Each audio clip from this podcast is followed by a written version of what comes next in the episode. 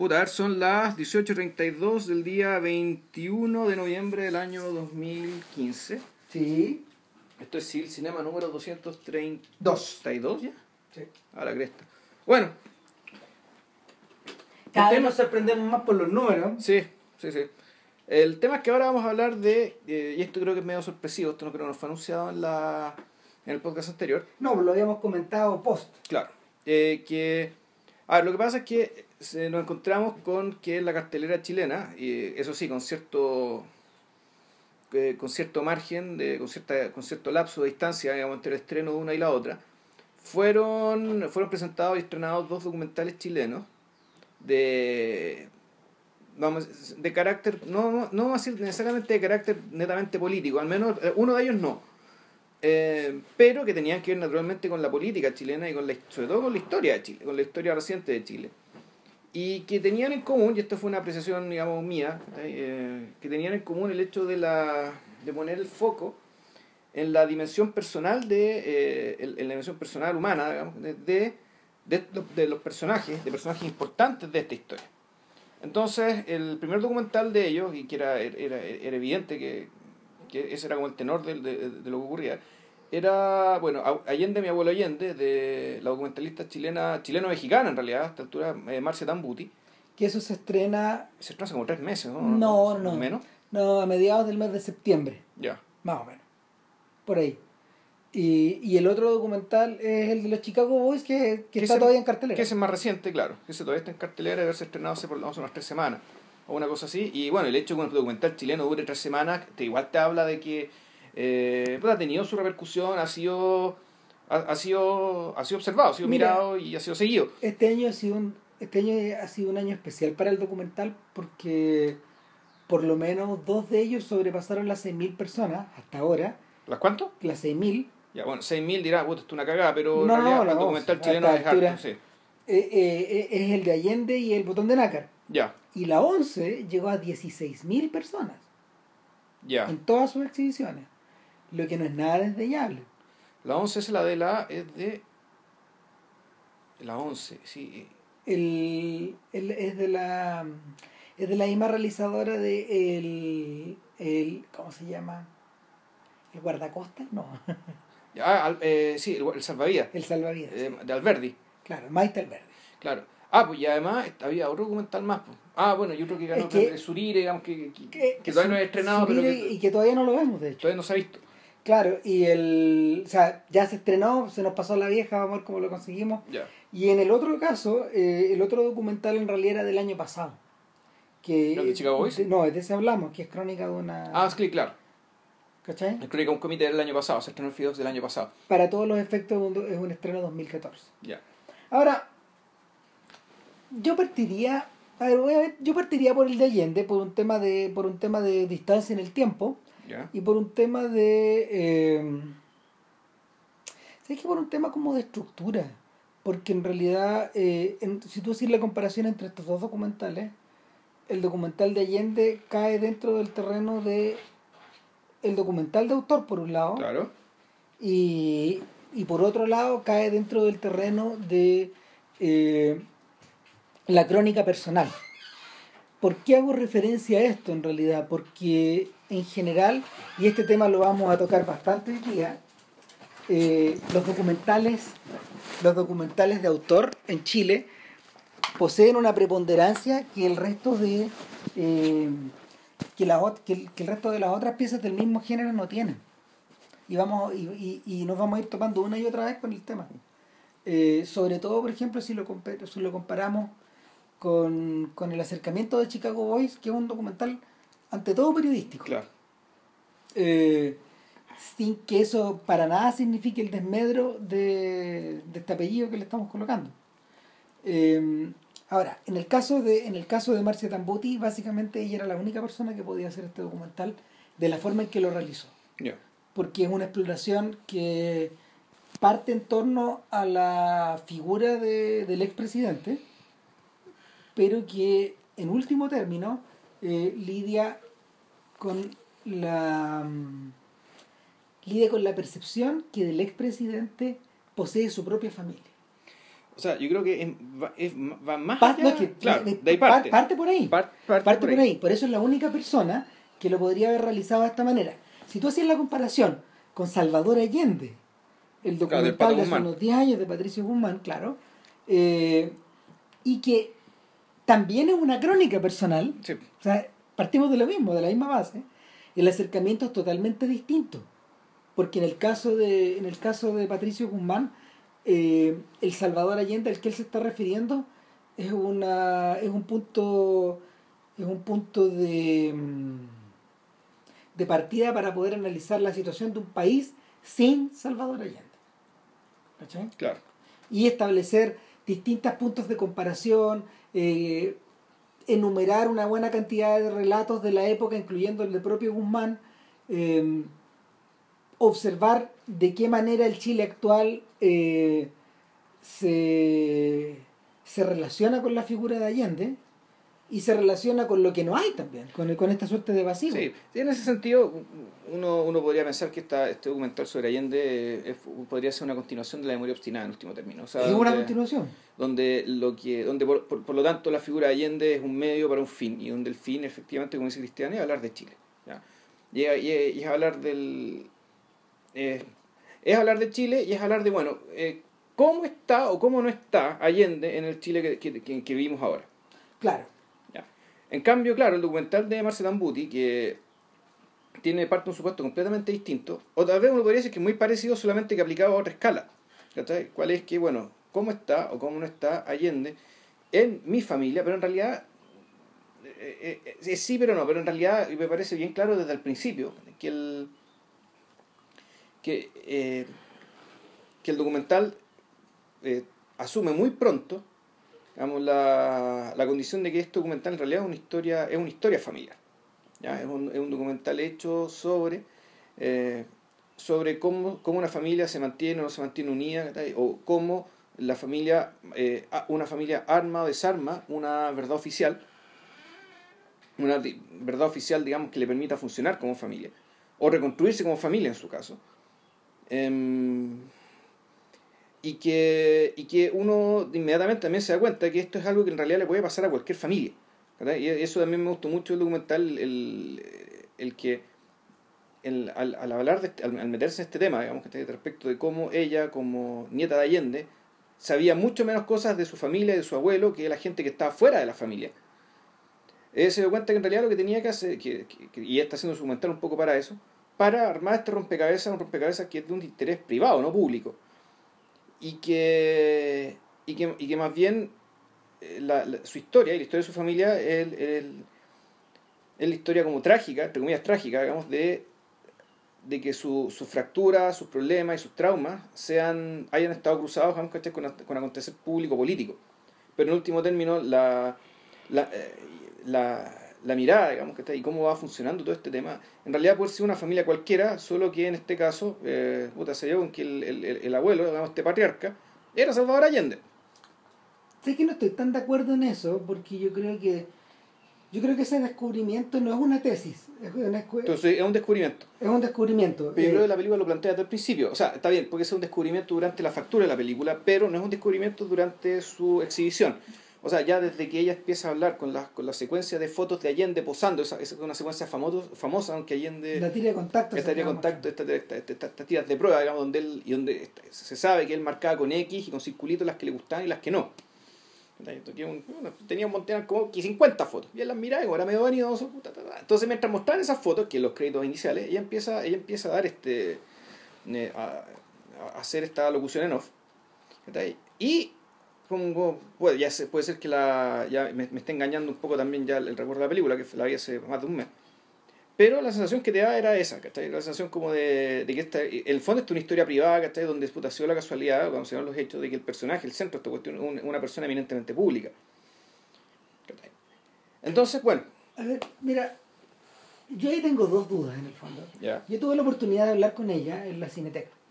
Entonces, en, una, en un encuentro de. en un preestreno que se hizo con la película y todo. De hecho, estaba la familia de ella y, y alguna otra gente. El punto, el punto es que, eh, a ver, ella es bióloga, no es cineasta. Ya. Eh, lo que pasa estos efectos no importa mucho. Da, lo mismo. pero claro. sí influye en el punto de partida. Lo que ella en el fondo tenía, la duda que ella tenía, era que, eh, tal como tú decías, la impresión que tenía de su abuelo era una impresión provocada por los testimonios públicos, porque el interior de la familia, De eso no se habla. exactamente, Se habla poco. el tema de Allende es el tema del chicho en el Claro. fondo, porque así se refieren a él, eh, no se toca. Se toca en las partes que eh, se han vuelto se han vuelto lugares comunes. o parte del dominio público. Es- no, y es parte, Claro. y es parte como de, de la propia manera con que la familia negocia esa, esa cercanía o esa lejanía con el personaje. Pero en último término, lo que ocurre es que para poder conocer aspectos eh, más personales de- del Chicho, ella tiene que ella, ella te- tenía que recurrir afuera, al, al afuera, en vez de al adentro, porque preguntar al adentro podía ser muy doloroso. O sea, y, y ahí, ahí es donde se empiezan a configurar tres personajes femeninos. Claro. Uno, eh, obviamente, es el personaje de Hortensia Uzi, Claro. de la Tencha, que, que a esas alturas era por- duró, duró alrededor de ocho años el proceso de realización, más o menos. Ya. Y eh, ella ya superaba Los 90 años, los Sí. 90 años Sí. casi. Y, el, y luego, aparte del personaje de Hortensia Uzi, están las dos hijas de Allende, sobrevivientes. Claro. Y, no, y hay Y un tercer aparte- personaje, y entonces ahí está el aparte- cuarto personaje, que está Maya, que, Claro. digamos que es, como, es como su hermana en esta búsqueda. Exactamente, que es su prima. Es su prima, pero que para efecto es un poco la compañera que, que más le apaña, digamos, que está en, en este proceso. ¿Por qué nombro los personajes femeninos? Porque los personajes masculinos de, de la película, que también los hay, algunos están presentes a través de las voces de antiguos colaboradores o antiguos amigos del propio Allende o de la familia, y al mismo tiempo están presentes el hermano de la realizadora, que posteriormente falleció antes del estreno de la película. Ah, Claro, el- el- ese hermano fallece, eh, y también está presente eh, el primo, el hermano de Maya. Entonces, estos dos personajes, si bien son importantes para la estructura de la, de la narración, ellos funcionan más bien como una, como una especie de reflejo, como una especie de espejo, una suerte de espejo, donde los testimonios femeninos van, contrast- van contrastándose y van teniendo, van obteniendo una suerte de diálogo. Ahora, eh, este espejo a veces se agiganta y podéis mirar, mirar más hacia adentro o mirar más hacia los lados. Pero el, el marco central, el marco central pasa por las mujeres. la pasa por la familia. mujer. Bueno, los hombres, hay- bueno, hay- uno, uno de estos hombres murió, eh, el otro vive en Nueva Zelanda y aparece ahí también. Que Sí, es, lo, es- lo, lo expliqué, digamos. él es hermano de Maya, Y claro, y, y, hay otro nieto y más. espérate, que en la, en, el, en la función en que yo la entrevisté, él había visto por primera vez la película. Ya, Claro, él- él nos- eso te da una idea también de que en realidad eh, el proceso a través del cual la película se hizo no involucró directamente al resto de la familia. Claro. No, y de hecho, ponte tú, hay un hay otro primo de ella que no aparece en la película y que ponte tú después se le tiró a la yugular, ponte tú a la, a la senadora Allende, que es la madre de la realizadora de esta película, que te pone unas declaraciones que hizo acerca del proceso venezolano, por ejemplo. Es decir, la familia es más de lo que te muestran ahí incluso. Sí. ¿cachai? Y, eh, y, no, hay además... gente como Pascal Allende, por ejemplo, opina en off también. Claro. Él es más lejos todavía, él está más lejos todavía, pero, pero él también opina en la Claro, película. ese Pascal Allende, el, estos, los Pascal Allende son hijos de la, de, de, de la niña que murió en... ay, ¿Cómo se llama? Esta hija que se suicidó en Cuba, ¿no? No, no, no, él no, no, él no es hijo de... Yo creo que él es primo. Ya.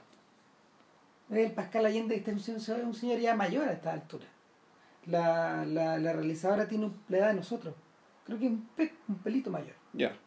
Bueno, ¿te acordás que nosotros en algún momento creemos conocerla? digamos? De hecho, De hecho, nos resulta súper familiar. súper familiar. O sea, yo, La tenemos- yo, la nosotros tenemos que haber encontrado alguna vez. probablemente en Campo Oriente o algo, porque Sí. eh, yo la veía, digamos, y ya la conozco, no sé dónde, pero bueno. Sí, bueno, es X. X, bueno, para el caso da lo mismo. digamos, Pero el, el asunto es que eh, ella comienza a desplazarse eh, en, en- en la película en dos líneas paralelas en algún, de algún- en algún, en algún sentido. La línea que, le podríamos, que podríamos denominar como el presente, Ya. que son los distintos diálogos que ella mantiene con estas personas cercanas y que a su vez van abriendo la otra vía por donde discurre la película, que es la vía del pasado. Y en la vía del pasado eh, se apela obviamente a fotografías que ellas van encontrando, a testimonios de algunos de algunos personajes. El único personaje que aparece en cámara entiendo que es Osvaldo Pucho, ¿Ya? Solamente él, Sí. y, y muchos otros que están grabados. Claro. Bueno, también había un señor, ponte tú, que vivía, que había vivido en una casa, ¿cachai? Que, que, que era un señor que era como amigo de la familia, que habían Mm. vivido en la misma casa. Pero claro, que no eran personajes públicos. Claro, Y- pero, pero el... Pero ahí, fíjate que ahí lo, lo, lo notable, a mí lo que me gustó de la película, la escena más allá de las fotos mismas, era el hecho de que en cámara dijeran, mira, tengo todas estas fotos. ¿Ya? Y... Pero no había un orden, no había Claro. una estructura. Oye, yo esta no la conozco. ¿Y esta de dónde la sacaste? dónde salieron. y ¿Tú claro, creís que mi mamá haya visto estas fotos alguna vez y la abuela? Y mucha, en, mucha, en la mayor parte de las ocasiones la respuesta era negativa. Claro, De alguna manera la presencia de Allende es como, a ver, no quiero que se malentienda, pero es que en el, en el fondo es una especie de espacio negativo en el sentido artístico, estético. No, no, no negativo en el sentido Claro, moral ni no, nada. no. Es decir, que es una especie de espacio donde los distintos personajes de la, fa- de la familia no alcanzan a dialogar entre sí. claro, es que ahí está el punto. O sea, el punto es que el, Esa es la negatividad. Es que sentido que, claro. claro, es, un- es un centro, es, es un nodo, es un nodo no presente, un nodo, un nodo más o menos borrado. Autoborrado, eh, tam- también autoborrado, que la misma familia también decide, decide bloquear. Y en realidad la película te estás dando cuenta que no es más que la reconstrucción de esta historia familiar. Exacto, el fondo de, volver de- a reconstruir esos caminos de este nodo que está ya en blanco. de reincorporar este nodo, digamos, ¿cachai? reestructurarlo, rearmarlo, y, y, y en el proceso, y con todo lo que pasa, es decir, más allá que el logro mismo, también es ver ¿cachai? cómo las tías le dicen a la, a la realizadora, oye, no, deja preguntarle cosas a la señora, bueno, porque está sufriendo mucho. ¿cachai? Y, y pelean en cámara, ¿cachai? En cámara te muestran, digamos, las tensiones respecto de que, pucha, la, est- esta niña, digamos, ¿cachai? Está, está, ¿cómo se llama esto? Está, está forzando demasiado el asunto. Y ahí es donde se empieza a notar el efecto del que hablaba JP al principio. Que esta es una película que, eh, frente a la cual el espect- el espectador puede reaccionar de un modo ideológico, aunque no es la idea de ella, No, claro. y eso lo ha dejado expreso no solo en las charlas en la que, vi, en la que, en la que, en la que tuvimos juntos, eso quedó expresamente eh, del- eh, em, puesto sobre la mesa, ¿cachai? Pero al mismo tiempo lo ha dicho en entrevistas, lo ha mencionado en perfiles, etcétera Claro, si el punto es que. Eh, eh, ¿Y bueno, qué se nota y- eso? Que eh, el hecho de que es- Allende fuera socialista, o hubiera sido demócrata cristiano, o hubiera sido el partido fascista, digamos, que bueno, es un poco más difícil, más fuerte, pero no es importante, digamos, que las ideas políticas que tenían Allende, digamos, para efecto de la película. Es Claro, decir, puede sido cualquier eh, en la persona. medida que el espectador va observando la película se va dando cuenta de que esta familia tiene tantos secretos, tiene tantas yayas, tiene tantos lugares y callejones sin salida como, como- tantas otras, digamos. como las del propio espectador, Claro. X. Y, y a ese nivel de empatía es que la película empieza a funcionar y se va por un tubo. Claro. Eh, mira, pongamos por ejemplo el caso de algo tan distinto como Crónica de un comité, que es una película que Así comentamos. que la comentamos acá y que. Claro, en Crónica de un Comité eso no era posible en la medida que eh, los personajes, por lo menos uno de los personajes, tenía el, el discurso plenamente ideologizado Claro. e instrumentalizado eh, de acuerdo a los objetivos que ellos tenían que cumplir para poder formar el comité. O sea, para que el comité lograra lo que quería lograr. Claro, para, para, y, y, y, y en ese sentido la película era brillante a la hora de eh, mostrar cómo la idea o el concepto primaba por sobre las consideraciones personales y eh, por los mismos problemas familiares que también estaban a su vez enunciados dentro del film. Claro. Claro, es que en re- bueno, ahí es distinto, porque los problemas familiares que aquí que, que surgen son, son problemas dados por la existencia del mismo comité.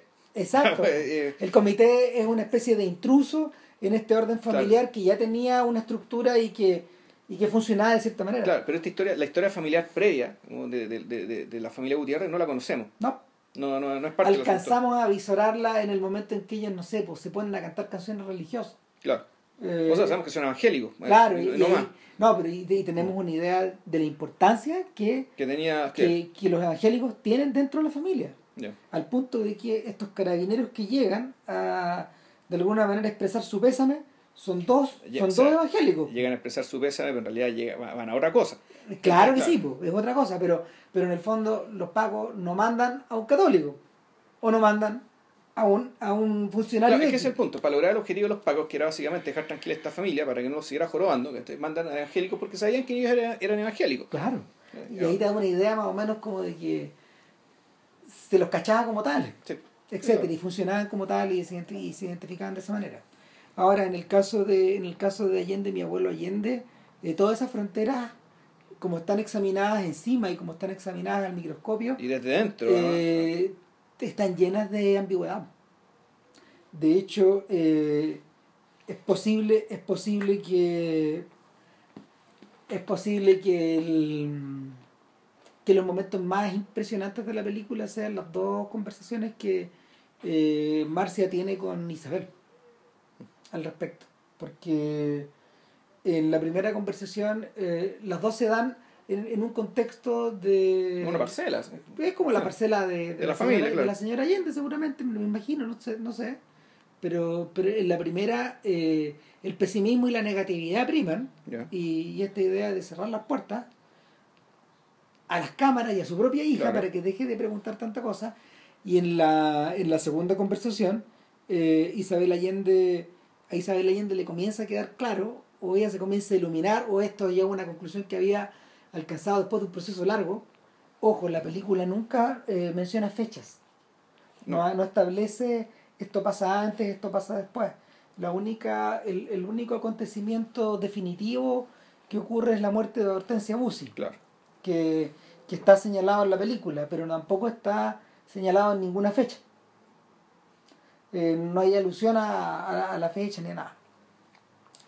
Eh, pero respecto de, la, respecto de la segunda conversación, en esta segunda pasada, eh, Isabel Allende eh, valora el gesto de su hija, por un lado, Claro. y por otro lado la insta a, de alguna manera, a seguir investigando porque se ha dado cuenta de que sí se están sacando conclusiones positivas respecto de este proceso de, de arnear la tierra otra vez. Claro. El- me, queda, me queda mucho más claro que esos son dos hitos eh, distintivos en la película, en parte porque uno se contradice con el otro, o porque uno complementa al otro. En rela- eh, si, si, si es que yo lo comparo en relación, por ejemplo, a la conversación con Maya, que es una, que es una larga, que se va desgranando Pero a después través de la película. vuelven a aparecer. Ah, claro. Claro, y la, y la otra que es la presencia de, de, de la tía, que, que es mucho más lejana, Sí. que son conclusiones que se alcanzan de lejos. Ahora, una, una, una eh, puede, podría ser interesante imaginarse esta película como una especie de árbol que tiene hartas ramas. Y otra de las ramas más pequeñas, obviamente, hace referencia a la tía fallecida en Cuba. Claro, es una rama. lo- lo- e- esa rama, pues, tú te pa- parece un poco, un poco trunca, ¿cachai? Eh, Puta, en, Es que yo creo que tiene que estar trunca. Ah, Para mí no, pero... Puta, el, lo, que, lo que pasa, el, eh, yo no, en términos como de la...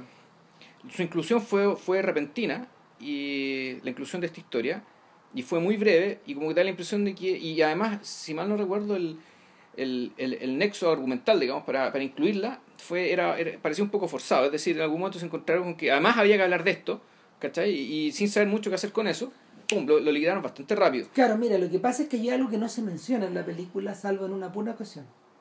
Y es que el, el suicidio de Allende abre una suerte de pasadizo invisible en la película hacia el mundo, de- hacia el mundo del suicidio. Y, y es una puerta que por la que entró esta hija, Tati, creo. Caro, Tati, A ver, y, eh, y la hermana. y, eh, y posteriormente el otro hermano. Entonces ya, ya no hablamos de, una, de un puro suicidio aislado, sino que en cada generación ha habido uno. Y, y en términos psicológicos, esto es una huella Claro. que, hay que, que- que hay que tomar en cuenta en el fondo. Hasta qué punto eh, un suicidio fue motivado por el otro. Eh, el del suicidio de su hermano, eh, Marcia no habla, Ya. en absoluto. De hecho, no, ni siquiera está aludido en los en la, en la en el en los, en- los GC finales, en los letreros finales de la película. Eh, pero yo entiendo que yo entiendo que la muerte de Tati eh, sí reviste interés porque es hermano, digamos, es Ujú. hermano que vivió en México siempre. Eh, hace referencia a que él de pequeño se sentía bastante ligado a esa tía. Estamos hablando de un niño muy pequeño, 5 años, y que eh, uno de los hitos de su niñez es la noticia que llega de Cuba en torno a la muerte de Tati. Y ahí es donde se abre la puerta. Y sale hablando Isabel Allende y luego también sale hablando Maya, que es la hija de Tati. Claro. Y, y, y, y creo que la película es particularmente efectiva a la hora de a la hora de expresar cosas, pero también a la hora de callar cosas. Y alcanza a insinuar la idea de que de que esta pobre bicha está dentro del partido del Colo Eh, mi sentido pesa, me va perdiendo uno por cero. Alcanza, alcanza a insinuar la idea de que en realidad hay esferas en la vida de esta hija respecto de su madre que no están aclaradas y que probablemente nunca se van a aclarar. De hecho, eh, ese es el momento en que cinemáticamente la película alcanza una cumbre, una cumbre y es que es cuando eh, aparece en cámara una foto de Tati con su papá. Es una foto donde ella lo abraza.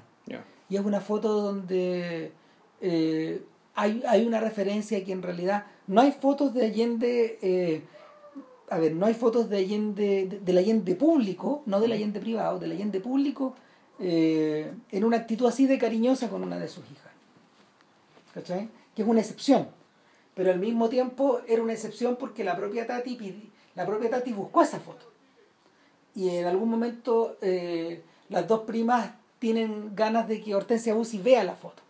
Pero no- en, en, en última, en última instancia no se, no se atreven a mostrársela. Ya. En parte, no, miento, se la muestra, pero ella, ella, la Hortensia Bussi, no, eh, no sé si no alcanza a verla, porque su vista ya está muy mala, o no quiere identificarla. También hay una, también hay una dimensión de, mm, por, decir, por decirles, también hay una dimensión de, de duda, también hay paisaje nublado ahí. Hay paraje nublado que, que no, opaco. Eh, mi sensación es que cuando uno aborda las películas de cuando uno aborda películas de retratos familiares tratar de intentar tenerlo todo claro es imposible Eh, la mejor lección al respecto es eh, esta película de Marco Enrique en torno a su papá no sé si ustedes la han visto Carla, lo eres cansado. eh, los héroes están cansados, creo Sí. que se llama. Y, a ver, es un documental bien excepcional. Dentro de, o sea, hay que reconocerlo. Eh, es, un, es un momento en que Meo todavía no está dedicado a la política. Eh, todavía es el cineasta que hizo La vida es una lotería y estas cosas de, de programas para la tele, parte con este acuerdo, este acuerdo millonario que hizo con TVN. Ahora, es probable que sí la realización del documental lo haya motivado a meterse en la política. Es bien posible, po, sea, porque, porque es un recorrido narrado en primera persona, eh, trata, utilizando como punto de partida eh, el mito de Miguel Enríquez, eh, la vida de Miguel Enríquez y al mismo tiempo eh, el legado de Miguel Sí. Enríquez, eh, eh, esas tres cosas, y con- contrastándolos con los, con los de su propia generación Claro. con los del resto de su generación y una generación que, que, que involucra a Tironi, a Eugenio Tironi, a Manuel Antonio Garretón Sí. y, y a otros ilustres. ¿cachai? Ahora, ¿qué es lo que lo hace excepcional? Que Meo tiene las puertas abiertas a todas estas personas, Claro. que en general no, hablan acerca de no, no es fácil. Ya nos vamos a hacer cargo, de hecho, en este mismo podcast acerca de eh, la voluntad que un político pueda tener, o un político, o un economista, o un hombre público pueda tener para hablar de esta clase de cosas frente a la Cámara. Pero, eh, ¿qué es lo que lo hace al mismo tiempo un tremendo fracaso? Que Meo utiliza esto, esta, este acceso privilegiado, este acceso VIP, eh, y se lo farrea Sí, se lo farrea porque eh, nunca logra su- este el documental y esta crónica personal nunca logra nunca logra superar eh, el el nivel de la mera curiosidad filial claro. no alcanza a transformarse en otra cosa eh, y queda convertido en un capricho de un niño mimado O sea, claro, el, el nu- estamos Todo- hablando de alguien al cual le abren la puerta a la moneda y termina hablando con Lago. Eh, claro, y, la- y, y- y- Lago es presidente. Claro, y habla, con sus, habla en fondo con sus tíos. Sí. Habla con sus tíos y nunca logra. Eh, y ahí está lo, eh, lo triste que. En, ¿Cómo se llama esto? Que. Puta. A veces tiene respuestas para las cosas que le dicen, justificando básicamente el presente que aceptaron. Claro. Pero esas respuestas las tiene en off. Tampoco las tiene en on. Es una cosa, es una cosa que realmente me, me, me, me llamó la atención. le, le contestaban algo y él decía, sí, claro, pero en realidad todo así. Pero lo decía en off. Entonces era lo decía que- con su propia narración. con su propia narración. Es decir, porque no, no, no haya sido... No, no haya sido capaz de dar una respuesta ahí mismo, digamos, de algo que era más o menos obvio, que está ahí, como esto es una barbaridad, como decir que ahora la gente es más poderosa porque tiene más tiene tiene tiene, tiene más, más acceso al teléfono. O sea, sí, en cierto sentido puede hacer más cosas porque tiene, tiene acceso al teléfono, pero eso es- es- eso no tiene que ver con el poder, con el poder político, digamos, que con el poder que le va a lograr, eh, que, que le va a permitir ¿cachai? mejorar eh, realmente su condición de vida. Pero bueno, y eso, claro, él, él lo dice con mucha sorna ¿cachai? después, pero en off. En off. Entonces esta cuestión así como también de, de, de, de que en el fondo el tío va, le, le dan la respuesta y el, y el, el sujeto, buen puta, no, no tiene herramienta para contrarrestar. Lo, lo, lo, lo que le dicen siquiera. El- o sea, de hecho, la. Y nunca estar preocupado del mismo, Es ese, que- ese es el problema en realidad. Claro, o sea, a ver. eh, yo no, en principio, ni Vilches ni yo tenemos nada en contra de la presencia física de la persona que está haciendo el documental No, para ir buscando algo. Pero en este caso, la presencia física de, de Meo era redundante en términos de que al mismo tiempo él estaba presente eh, con una narración que no estaba aportando nada. claro. De hecho, la narración te O distraía. Que, o sea, aportaba lo que le interesaba a él, ¿cachai? O ahí sea, está el error. po. Claro, po. y de hecho, eh, en ese sentido, el acercamiento que Meo tiene a- al, al- al material de su documental no es muy distinto al acercamiento que él mismo ha realizado como político. ¿Cachai? O sea, no, no se ha acercado de una manera distinta. Eh, desde el mundo del yo opino. y si uno lo contrasta con la crónica personal de Tambuti, y volvemos a esta idea de que eh, esta realizadora tiene, una, tiene, tiene una, un don natural y una intuición eh, particularmente afinada a la hora de callar, Mm. a la hora de dejar las zonas oscuras, a la hora de a la hora de admitir que para ciertas preguntas no hay respuesta. Sí, bueno, y aparte que este- Y eso está expresado en imágenes también. Sí, bueno, es que eso implica también, pero eso también tiene que ver con, con cierta, entre comillas, ética profesional o, por último, ¿cachai? Eh, reglas de familia. Porque, por último, difícilmente alguien se pelee con su familia para siempre o va a hacer un documental.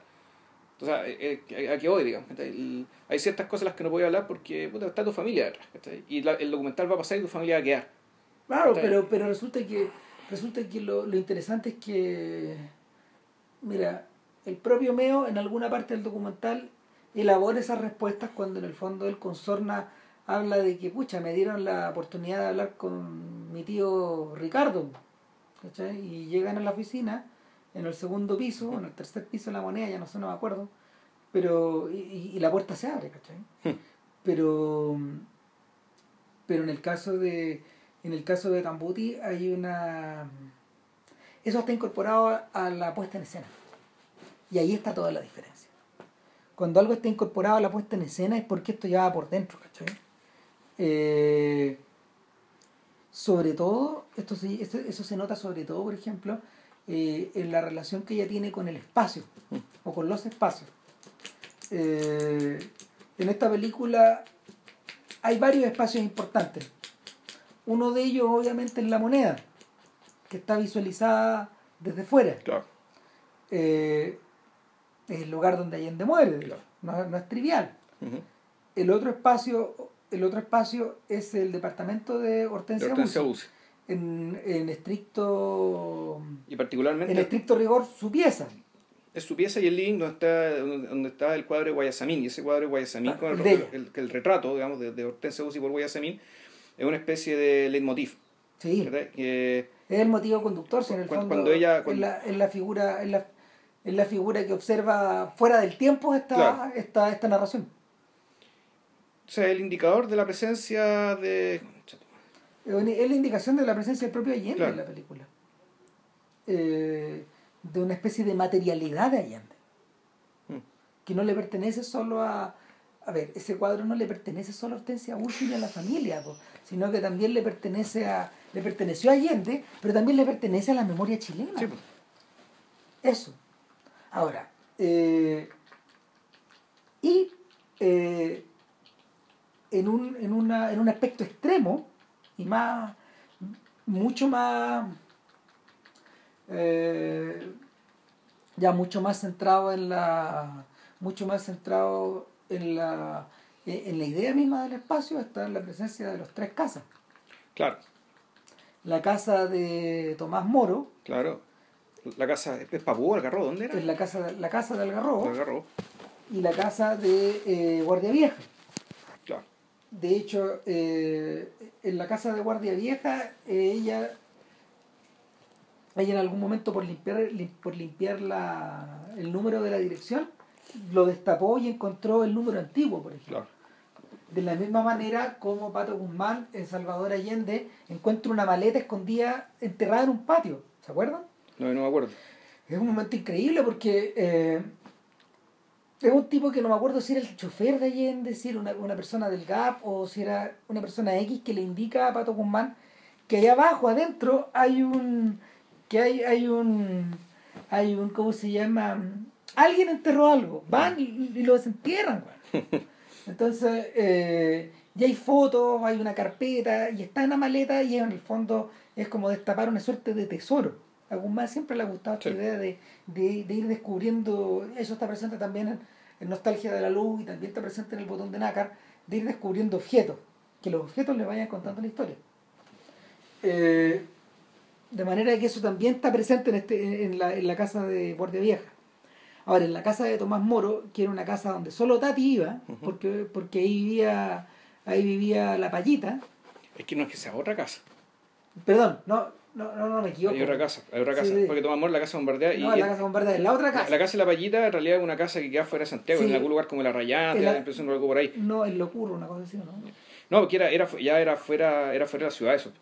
Era como al lado de un río, en un era- bosque, Era encaramado en los cerros. Sí, Bueno, en esta casa entraba solo, en esta casa entraba solo la eh, solo Beatriz, Claro. y esto también te da una idea de la complicidad que Beatriz Exacto. tenía no solo ya a nivel personal ni- y filial, sino que también político, y en último término, eh, una complicidad eh, una complicidad como de amistad. Era una, una- una- era una suerte de lazo entre ese, entre ese padre y esa hija que era distinto al que tenía la propia Isabel sí. porque, porque era, la, era el único miembro de la familia, de hecho, que, que aceptaba la presencia de la payita también. O sea, en, en rigor, creo que la película, no sé si lo dice explícitamente, pero en fondo Allende a la única que consideraba como un igual o como una colega era la Tati, Sí, a, a su hija Tati. Los otros no eran políticos, en el sentido en el sentido en que Allende entendía la palabra. Claro, O no poseían, no poseían una responsabilidad política o una misión política. claro. Ahora, la película no se adentra en eso, pero sí lo sugiere. Sí, y, y, y, y deja en uno de los tantos instantes opacos de la película, eh, opacos no en un sentido de calidad, sino que en un sentido de que tú ya no podías entrar ahí, eh, te, te dice que te alcanza, te alcanza a decir que en el fondo esto podría también, es- esa, suerte de, esa suerte de lazo inquebrantable, que era un lazo de camarada, en el fondo también puede haber influido en la decisión de Beatriz De suicidarse. De suicidarse también claro.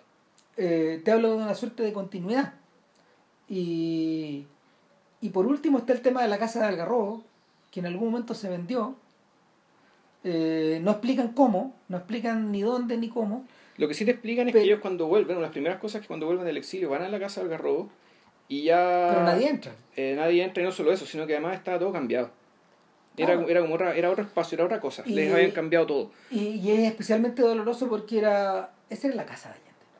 ¿cachai? Era Mm. donde él era feliz, donde él, donde él podía, eh, donde él podía dedicarse a su sueño de ser marino. Claro. Le gustaba navegar. aunque sea un marinero de pacotilla, digamos, Claro. sea un marinero como de bote, ¿cachai? De- Claro, o, de velero chico. Claro. Pero, y- pero la, la cara que tiene Allende corriendo por la arena sí, claro. es una cara Eh, que tú no la has visto nunca. Escribiendo el traje de baño en la arena, así igual Charles Atlas, güey. Claro, Y la, y la estupendo. misma familia se cagaba de la risa.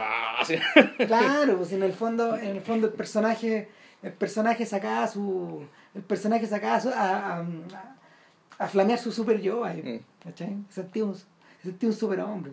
Y poseía una, poseía una, se, se, se, se daba a sí mismo una suerte de libertad que ni, que ni él, que en Santiago él no, que, que a la, que en Santiago él no, a la que él no, a la que él no podía acceder.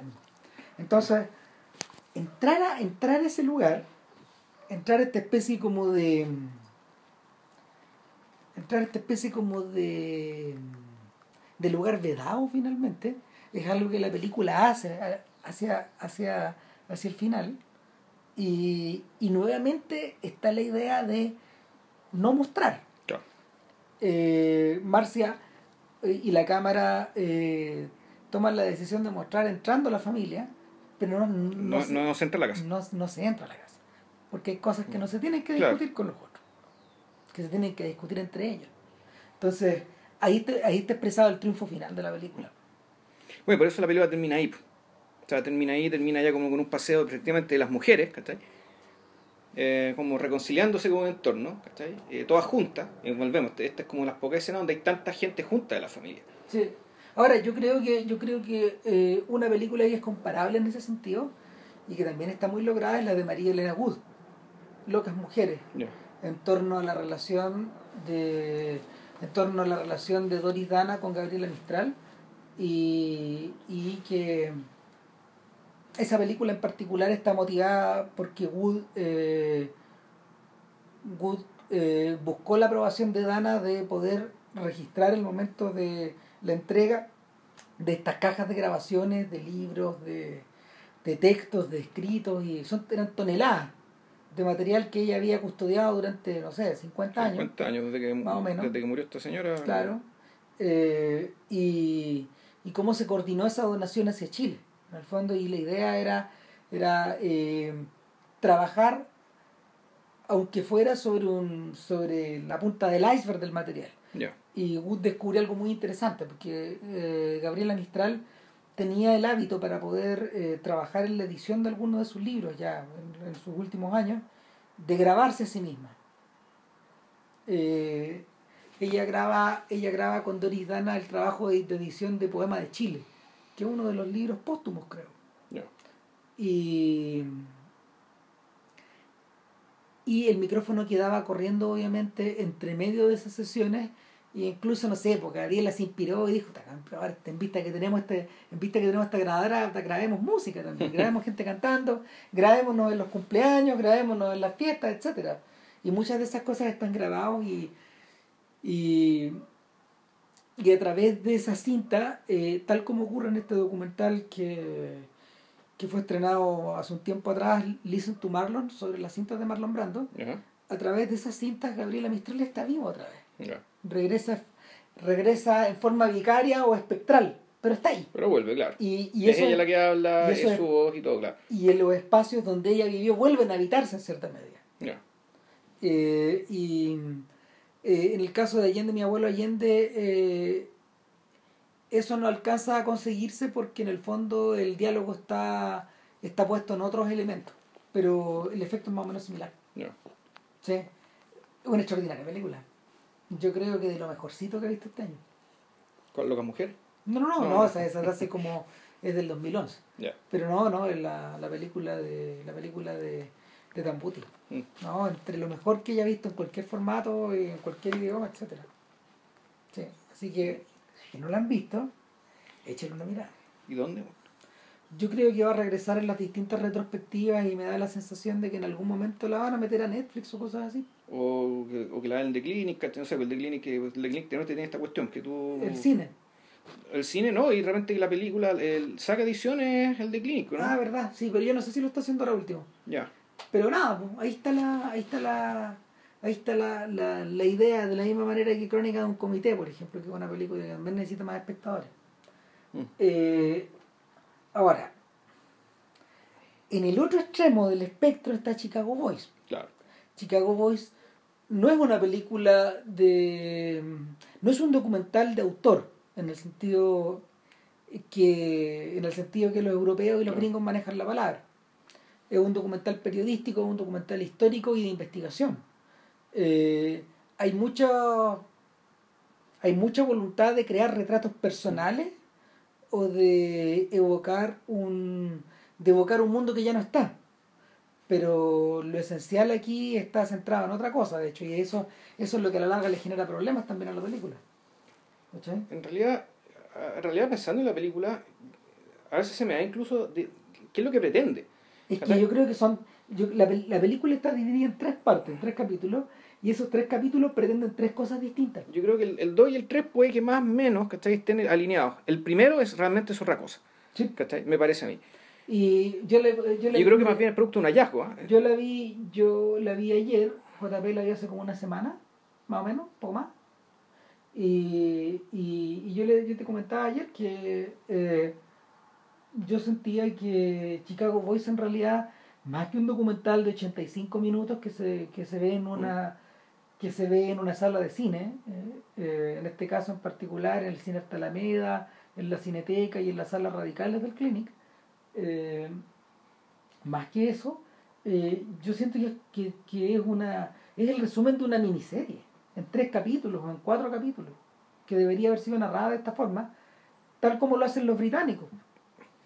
¿cachai? Eh, sobre todo porque cada, porque cada unidad está separada, eh, incluso con subtítulos. Pero se sabe si existe esa estructura y que va a ser dada así. que No, pues yo creo que no. No, yo creo que este es un documental, este es un documental que fue planteado con la estructura de, con la estructura que, a ver, mira, yo creo que tal vez antes de, tal vez antes de meternos, tal vez habría que en, realidad eh, explicar un poco cómo los, este, cómo en el extranjero se hacen estas cosas. Ya. Y en el extranjero existen dos fórmulas. Está la fórmula del documental a lo Alex Gibney, que lo discutimos Sí. unos podcasts atrás, donde él agarra un tema que puede ser histórico, o, o puede ser social, o puede ser político, y lo desmenuza, y lo desmenuza en unos 110 minutos. Los documentales de Gibney tienen la duración de una película de cine, casi todo. A veces un poco más largo en el caso de sí, pero, pero, pero Gibney también tiene otra manera de trabajar eh, que es la, es la forma de trabajar que en general tiene la televisión pública gringa y la, la británica y también la francesa, que es dividir por capítulos las cosas que en realidad requieren mayor desarrollo.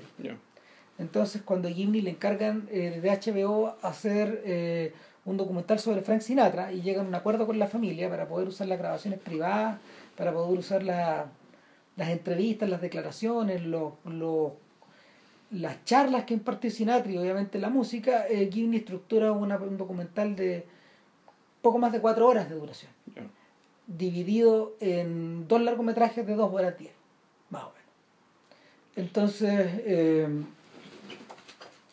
eso, eso desde ya, eso desde ya queda expresado de esa forma.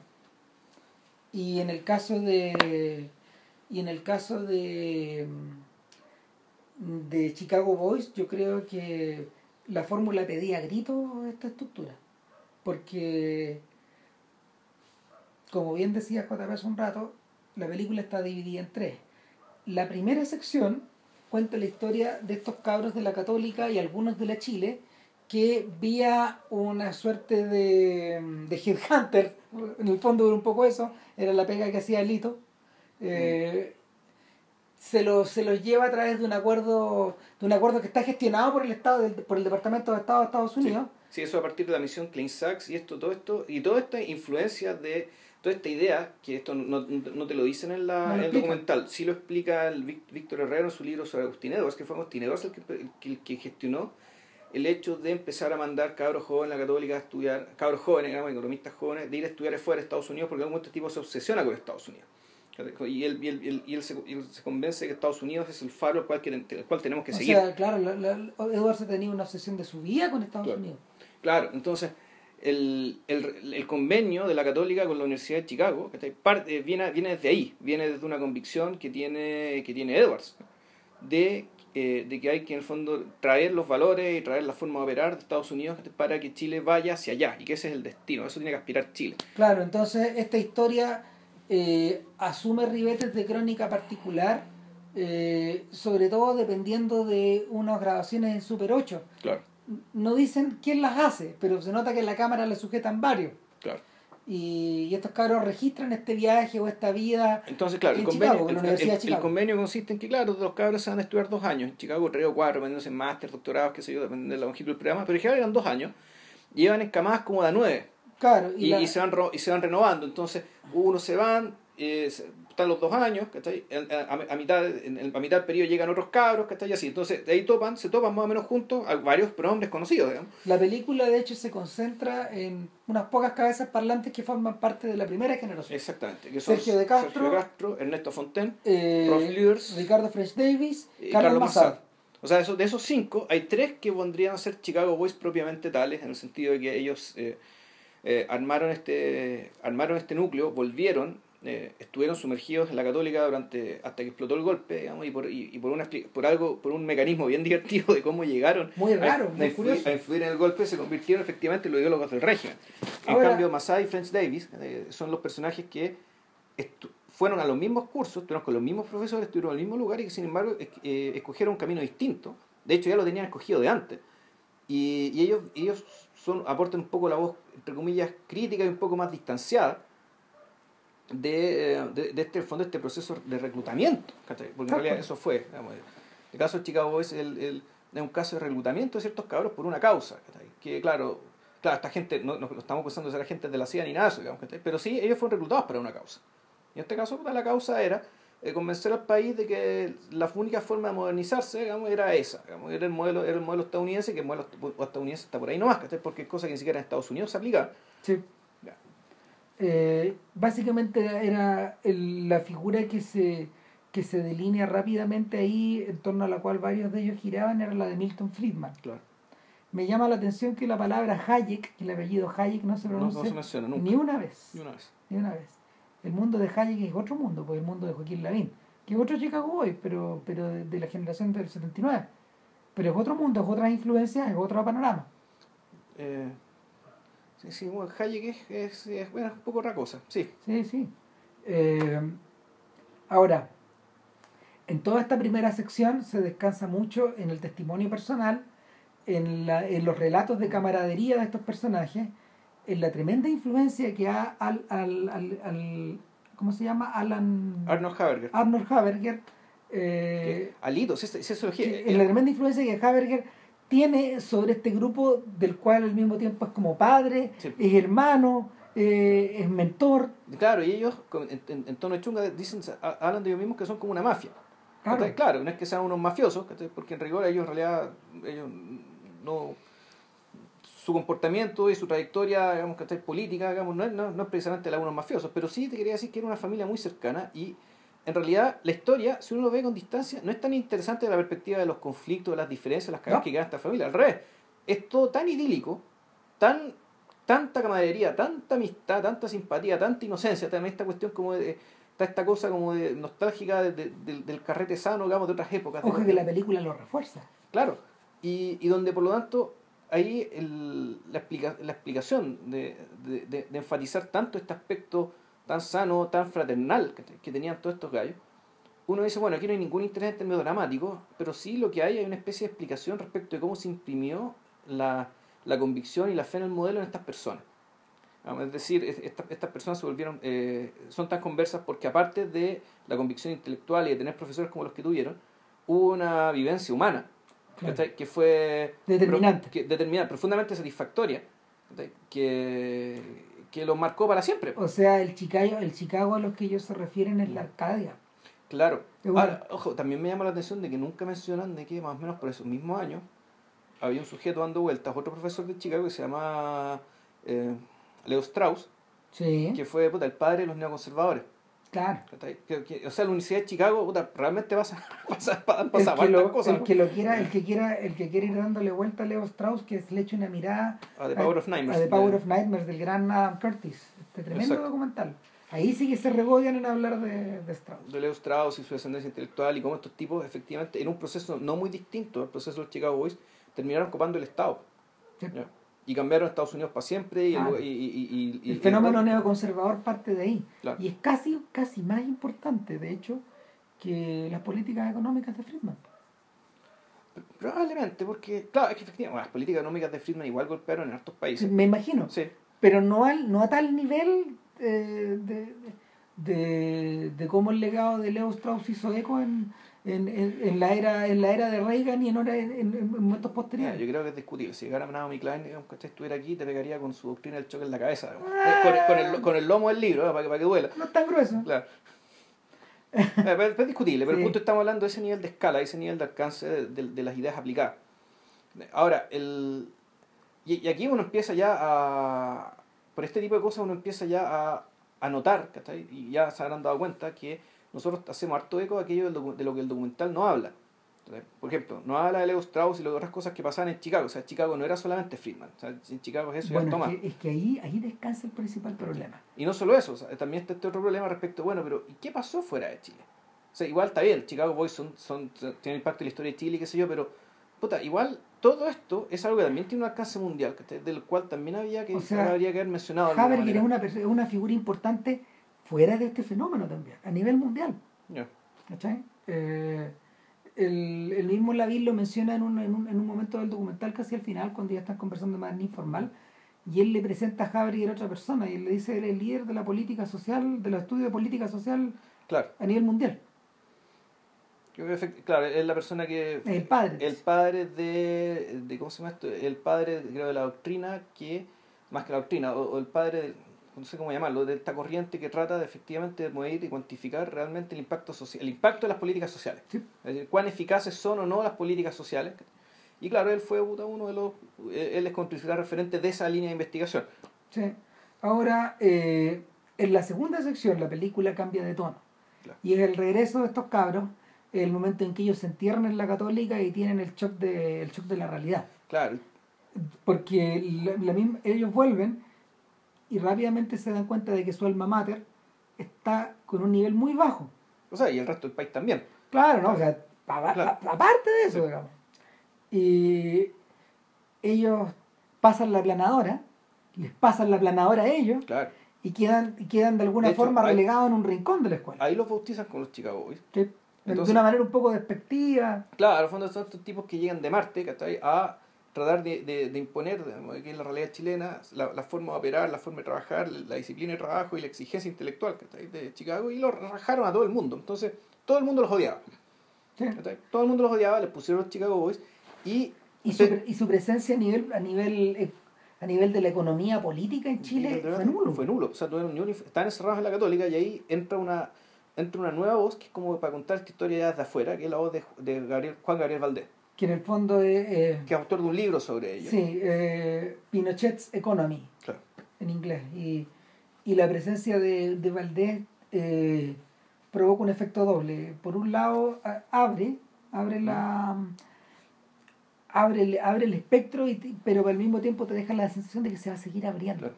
Lo que la y no ocurre. Y eso no ocurre. ¿cachai? Y, y se echa de menos porque en el fondo la, la perspectiva de Valdés eh, no solo echa un poco de agua fría a toda esta idea de, a, a todos estos testimonios de ellos, sino que al mismo tiempo lo, sino que al mismo tiempo deja en evidencia hasta qué punto estaban aislados. Claro, y, y, de hecho ahí, ahí la película... Valdés, perdón, Valdés cuenta la historia de eh, que ellos van y le ofrecen un plan a, a Alessandri. Jorge Alessandri. En los 70, o sea, imagínate, ellos volvieron de, de Estados Unidos en el 58. Claro, Entre el 58 y el 70 estuvieron haciendo clases, arando en el, arando en el mar, tratando, tratando de aplicar, ¿cómo se llama esto? Tratando de aplicar eh, un- una forma de trabajo que no era bien recibida. Y cuando se abre la puerta, digamos, de una candidatura de derecha con posibilidad de, de tener éxito, ellos van y logran, a través de influencia, a través de contacto, hablar con Alessandri. Y termina la reunión y Alessandri le dice a un asesor, por favor, que estos locos, sáquenme a estos locos de aquí, no quiero volver a verlos nunca más. claro. Es decir, lo que era la derecha en Chile en aquel entonces simplemente no concebía como posible, como sensato, lo que las ideas que estas personas defendían. Y allí es donde también uno echa de menos perspectiva, contexto. ¿Cachai? Y el.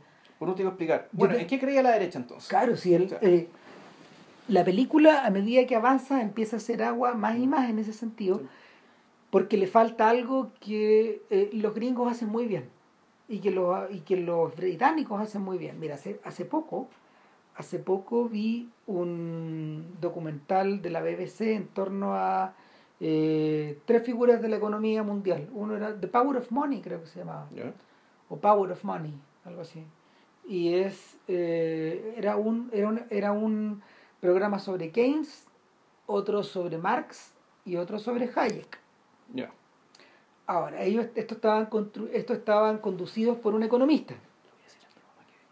Eh, estaban conducidos por un economista y estaban hechos, bueno, básicamente para público general, con un lenguaje bastante asequible, no había fórmulas, no había fórmulas económicas en ningún lado, había harto premio Nobel comentando, harto autor de libro, harto historiador de la economía, eh, pero bueno, si bien ellos expresaban sus opiniones, lo esencial y el corazón de la historia era otro, que en cada capítulo, en cada capítulo, aparte de, no sé, ofrecer recreaciones, aparte de recurrir a, a grabaciones de la época, etcétera, lo esencial era que la película se tomaba, eh, por, cuenta de la, por cuenta del economista, se tomaba un espacio para poder hablar del proceso, para poder explicar cómo funcionaba cada modelo o cada modelo eh, económico eh, postulado por el autor. mencionaba, mencionaba sus bondades, mencionaba sus defectos y al mismo tiempo mencionaba lo que quedaba en terreno opinable. Y eso es precisamente lo que le falta a Chicago Boys. Eh, en la medida de que la película se va abriendo y que va incluyendo cada vez más, va abriendo el espectro y que va incluyendo cada vez más actores, que incluye cada vez más procesos, en la medida de que la narración se va complejizando y en la medida de que vamos llegando eh, directo hacia el golpe militar, lo que nos hace falta es contexto, es explicación de proceso, es estructura y teoría. Eh, yo creo que los realizadores, no sé si tuvieron, mira, tengo hartas dudas, me, me encantaría preguntarles, pero yo no sé si ellos tuvieron miedo de, de, complejizar el tema o si en, el fondo a ellos les faltó contexto yo creo que no les yo creo que yo creo que no les hubiera sido tan no hubiera sido tan difícil recurrir a historiadores de la economía de, de la Universidad de Chile o de la Católica para explicar este proceso bueno, bueno, en realidad el tema del golpe para mí no está tan maltratado. No, yo, yo, hablo de, no, yo hablo de la teoría económica. Ah, ya. Yo eso es lo que no me funciona aquí. Porque, no, porque ya, eh, en, estos documentales de la BBC, eh, estos tipos dejaban espacio de metraje, cada uno duraba una hora, y dejaban espacio para explicar por qué funcionaba, cómo funcionaba, cuál era, qué era lo opinable y qué era lo comprobado. Entonces eh, una vez con ese, una vez metido en ese contexto, los distintos premios Nobel que opinaban podían, podían eh, establecer sus posiciones a favor y en contra. O sea, la opinión de Alfred Stiglitz se recibía mucho mejor en la medida de que yo ya sabía lo que venía antes. De Joseph. Perdón, de Joseph Stiglitz. Sí, mira, el, a mí parece que es, una, es un logro, es un, es un mérito del documental esto de meterse en la de por qué ellos hicieron el ladrillo, por ejemplo. Yo, es que hasta ahí avanza bien. Pero, pero yo quería. ¿Qué dice el ladrillo? Claro. Bueno, mira, para mí eso no es problema, yo el ladrillo lo tengo acá, lo No, claro, no, pero, pero, pero, ¿y el resto? Claro. El resto del público, si el problema, el problema es. Es que eh, parte de base que el resto del público, ¿cachai? Precisamente va a ir a ver la película porque se leyó el ladrillo. Y sabe lo que es. No. Yo creo que esa sería la apuesta, pero. Yo creo que. Yo, me acuerdo de este término gringo que es el dumping down. ¿Ya? ¿Cachai? Que es, el permanente temor de el permanente temor del cineasta o de o del creador de eh, em, elaborar un discurso que está por encima de quien te la está mirando y, y es ahí es ahí donde se nota la donde se nota no sé si la falta de oficio pero si, si ellos hubieran observado más documentales del estilo se, se darían cuenta de que tenéis que gastar tiempo en eso. Mira Pongo, por ejemplo, otro, otra serie de la BBC que, a mí, que a mí parece no está lograda. completamente. Y es una es una sobre eh, es una sobre tres eh, es una sobre eh, un retrato de tres filósofos. Uno es humano demasiado humano se llama la serie. Estas dos series que yo mencioné están en YouTube de hecho. Y en humano demasiado humano hay un capítulo dedicado a Nietzsche que no está bien resuelto hay un capítulo dedicado a Heidegger que está resuelto muy bien a nivel histórico pero no pero no muy bien a nivel filosófico y el último capítulo que está dedicado a Sartre, que es el que está realmente conseguido. Y, y, ahí tú notas el problema, el problema que se le produce a un, a un eh, audiovisualista para poder eh, reducir o transmitir en imágenes la, sí.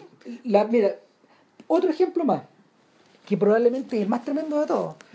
Hace poco vi un documental de Lacan que lo produjo, eh, lo produjo una de las grandes expertas de Lacan en Francia, que es Elizabeth Rudinesco, que a todo esto sacó un libro de una biografía de las ideas de Freud. Y bueno, ella es la gran biógrafa de Lacan. Entonces Rudinesco agarró su biografía de Lacan y a través de, de, un, de una beca del Canal Arte, una beca, una beca alemana del Canal Arte, eh, armó el documental. Pues y son dos horas. Y lo que, y lo que utiliza ahí como base es una clase magistral que Lacan dio en la Universidad de Nanterre. Y, y es fascinante verlo. Sí, bueno, es que ahí hay, es que no, no son comparables. ¿Por qué? Porque las preguntas que están respondiendo son distintas. De acuerdo, de acuerdo, pero, pero... y de hecho esta película... Pero, pero es un documental biográfico. También. Sí, sí, pero es que lo que pasa es que más allá de la biografía, y, y yo creo que esta, la película de los Chicago Boys está, es prisionera de su pregunta. su pregunta es la que está planteada al final. Y esa pregunta que está planteada al final termina funcionando como una especie de excusa para todas las otras omisiones. La pregunta que... está planteada al final, de hecho, ni siquiera está planteada al principio. No, es el problema. O sea, sí, lo está, pero tácitamente. No, no, no, no, yo creo que no. Yo está, creo que... está tácitamente en la medida de que, por una ah. parte, están los. Es que está, está Jalito Haberger, eh, Jalito Haberger con el tejo con Sergio Castro, abrazándose muy fraternalmente, felices, muerto de la, muerto de la, muerto de la, muerto de la risa, ¿cachai? Alegres, ¿cachai? Muy agradecidos de la vida que han vivido, ¿cachai? Muy agradecidos de su amistad, de haber vivido eh, su, su Arcadia, como decís tú, lo acompaña, ¿ah? está con ellos todavía, digamos, y eso está viva. Está viva y eso se refleja, digamos, que todavía en sus testimonios, y por eso es que los personajes más son tan, son tan atractivos. Pero en paralelo, bueno, está la gente marchando. Entonces tú decís, ¿cuál, cuál es la pregunta del documental? Y desde el principio Ramírez dice que no está. Yo creo que sí está, pero se hace explícito al final. No, pero yo creo que es que, es que y que la pregunta es... Es que cuando tú haces un documental sobre ideas tenés que plantearlas. Yo creo pues Puede ser, Puede ser, pero yo al menos la pregunta la vi, ¿cachai? Pero el punto está en que si necesariamente la existencia de esa pregunta o el planteo de esa pregunta, ya sea al principio o al final, justifica semejante nivel de omisiones. Yo diría que naturalmente que no. O sea, la omisión, que más le, la omisión que más le complica a Vilches, de hecho, es que en la medida que el documental avanza y uno ve la forma en que el ladrillo se implementa y, y que con, toda la, con toda la discusión respecto, bueno, pero usted cuando hicieron el ladrillo, ¿sabían que esto era un golpe de Estado? Digamos, que usted estaba haciendo el programa a los militares golpistas. No, no teníamos idea, esto es un ejercicio intelectual. Claro, ya, momento brillante. No, claro, pero mira, hay momentos en que, hay momentos en que la película trata, trata de... Hay momentos en que la película intenta eh, desnudar las verdaderas intenciones y eh, a través de las omisiones. Pero eh, la lección no está, no está a ver, no está ejecutada con la finura de Marce Tamputi. No, no, es que, insisto, yo creo que hay, distintas razones. Por ejemplo, una visión que, es grave. Mira, de, verdad, ¿cuál es la gran pregunta? La gran pregunta es, ¿cómo esta gente no entiende lo que está pasando en Chile? En cuando me refiero a esta gente, me refiero al Chicago Boys. ¿Cómo esta gente y la gente que la sigue, es decir, un sector importante de la derecha, porque no toda la derecha es neoliberal, pero realmente no entiende lo que pasa no entiende. No, el país que les desfila en la cara, no lo entiende. Entonces, bueno, te cuentan la génesis de esto, el fondo, el, el imprinting, digamos, la impronta de esta experiencia, de esta iluminación intelectual, acompañada una, de una camaradería muy profunda, que hace que estos jóvenes sean unos convencidos de esto. Cuando tuvieron la oportunidad, lo aplicaron, y llegamos al presente, donde el presente les explotó en la cara y ellos todavía no se dan cuenta de nada. Eh, resumía, en resumidos términos, digamos, de eso se trata el documental, y uno podría decir, bueno, es muy redondito dada la pregunta, pero, claro, eh, el hecho de que responda a esa pregunta no, no es satisfactorio puta, para, para, gente, para la gente que ha estudiado un poco más de historia de Chile y que sabe que esto es más complejo. O Como sea, por creo que ejemplo, la responde en absoluto.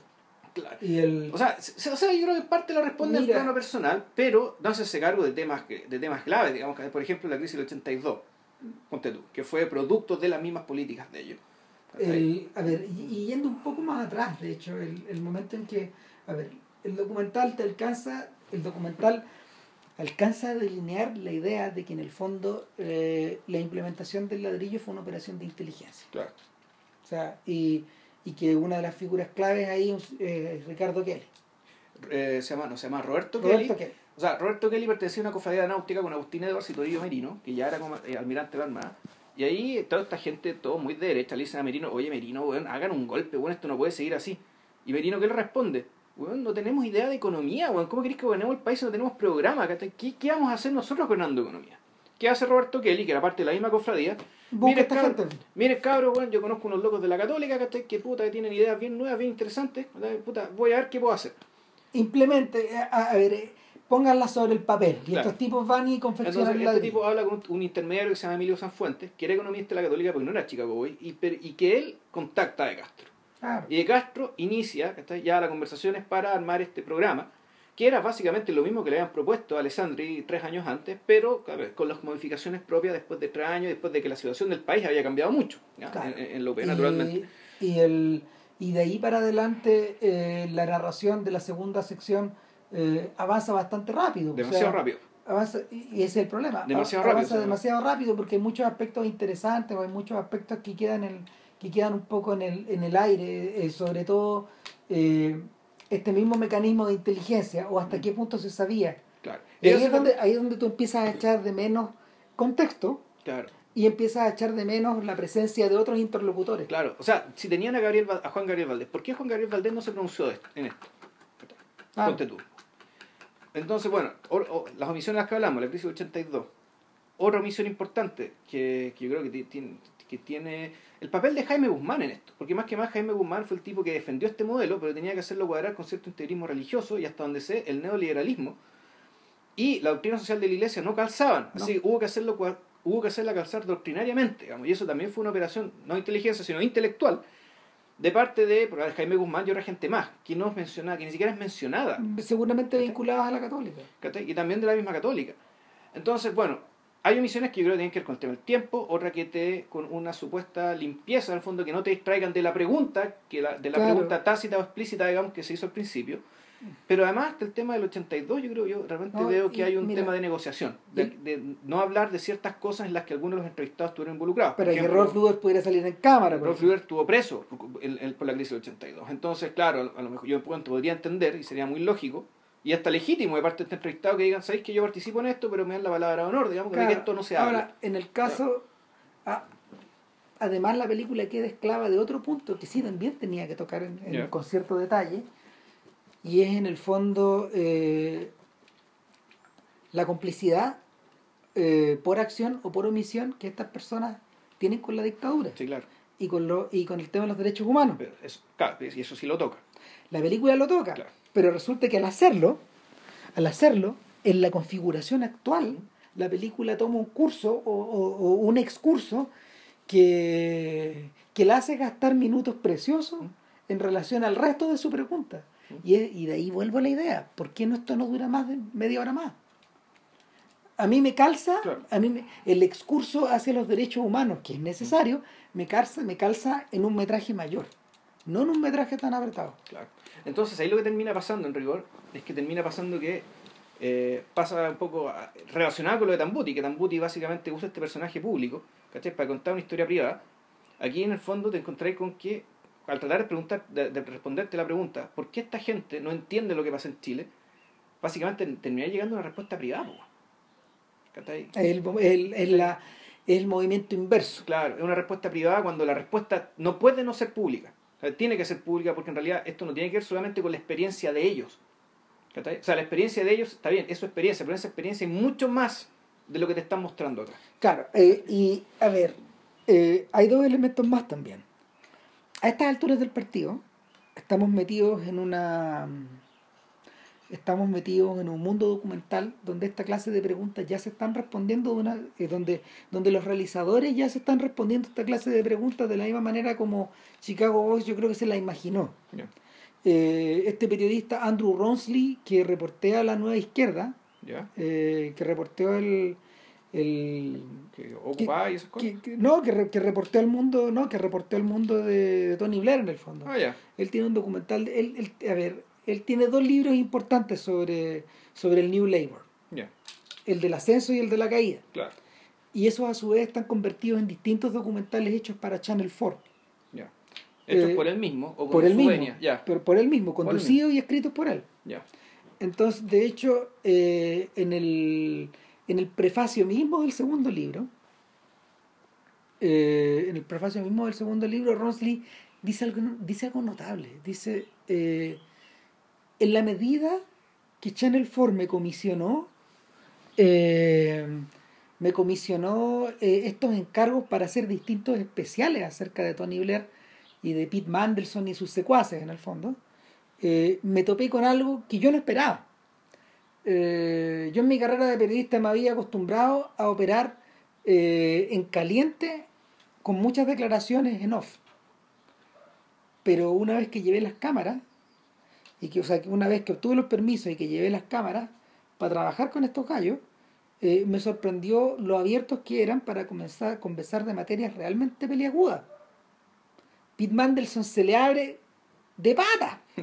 o sea, eh, explican cosas que eh, ni a los diarios le hubieran dicho.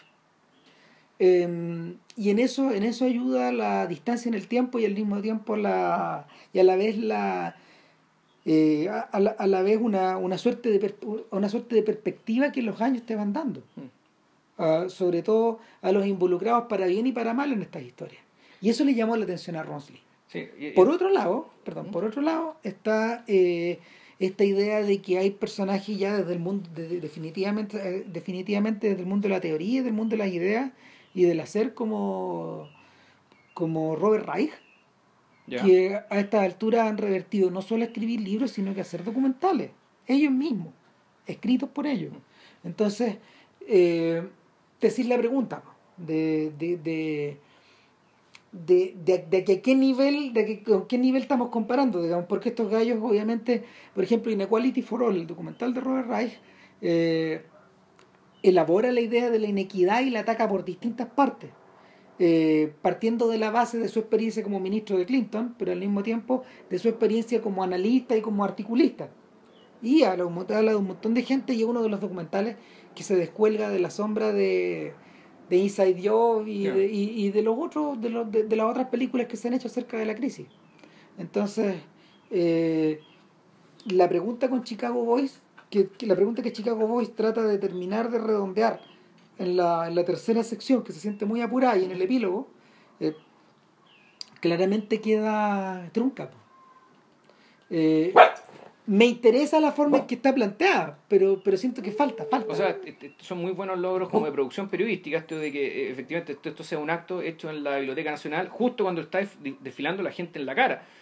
O tomar la decisión de, de, tomar, de hacer esta toma con la Universidad Católica, por un lado y la gente desfilando por otra donde eh, comparten, comparten escena, digamos, ¿cachai? Pero son dos mundos que no se hablan y que no se entienden y, y, está bien, y tiene esa gracia. Y, pero en realidad, tú decís, eh, esta película fue se empezó a hacer hace cuatro años y te da la impresión de que las marchas del 2011 fueron como el, el gatillo, el punto de partida. El punto de partida para armar esto. Y sin embargo, yo no sé si han, han valido la pena los, todos los años que han pasado desde entonces. que, han, que, han, tenido una montaña de revelaciones. Claro, y además y, y también noto que la que si bien son muy reveladores en términos personales los testimonios de, de los Chicago Boys, digamos, de estos, de estos, de estos cabros, digamos, de, estos cabros que ahora son unos señores. Sobre todo, sobre todo la de los dos protagonistas en el fondo que son Ernesto Fontaine y, y de Castro. Claro, y, y, en ese sentido, no sé si esto ya es producto de cierta, eh, no sé si ya de una línea editorial del documental o es producto no sé de qué, pero da la impresión de que los años le han aportado mucha perspectiva a lo que a lo que a lo que ha hecho esta gente, a lo que, a lo que piensa esta gente, y es más, eh, hay personajes que derechamente se ven muy ramplones intelectualmente, todavía. Entonces, en ese sentido... Tal vez no haciéndolo. No, sí, tal vez no. Entonces, el tema es que el, el documental un documental bien choro, bien interesante ver. De hecho, yo salí y dije, "Ay, que hay que hacer un podcast de esto, pese a todas las fallas que tiene. Claro. Pero. Sobre todo, sobre todo por un detalle esencial, que lo mencionábamos al principio, eh, como en la pasada, y es que en Chile no existen documentales periodísticos y de investigación de esta, de esta, de este nivel de ambición Claro. y de esta capacidad como de, mm, de, de esta capacidad narrativa. ¿Cachai? O sea, puede- Existen los documentales de autor Claro. que, que, que son distintos. Que no, no, no estamos discriminando uno en favor No de es que uno sea mejor que otro, digamos, pero eh, efectivamente eh, documentales como este no se ven todos los días No. y ojalá hubiera más, pero pero también te da la impresión de que pucha, aquí esto da para más. Esto da para más y esto, bueno, puede haber sido esto, esto puede haber sido algo más- bastante más completo, más, eh, bastante más completo y más complejo, pero sí alcanza a ser revelador en hartas cosas. Así que bueno, eso, ya no tengo nada más que decir al respecto. Veanlo. Veanlo, están los cines todavía. y- De todas maneras, veanlo. y sé que yo, yo lo miraba y decía, es que esta- este tipo de material, la reacción, esto yo igual, pese a que claro, decían, puta, hay cosas que no estaban, que podrían haber estado, que es igual que algo que podrían mostrarle, se debería mostrar a los colegios. ¿Cachai? Sí, Pues esto es sin historia de Chile, esto es historia, esto es historia de Chile y Bueno, no hay, no hay documentales de la historia de Chile. Lo que tenemos son dramatizaciones. Mm. ¿cachai? Dramatizaciones, teleseries en el fondo. Eh, Filmes históricos, pero tampoco hay filmes históricos eh, realizados con el, no sé, con, con el rigor de un Strauss, donde la idea está al centro. ¿cachai?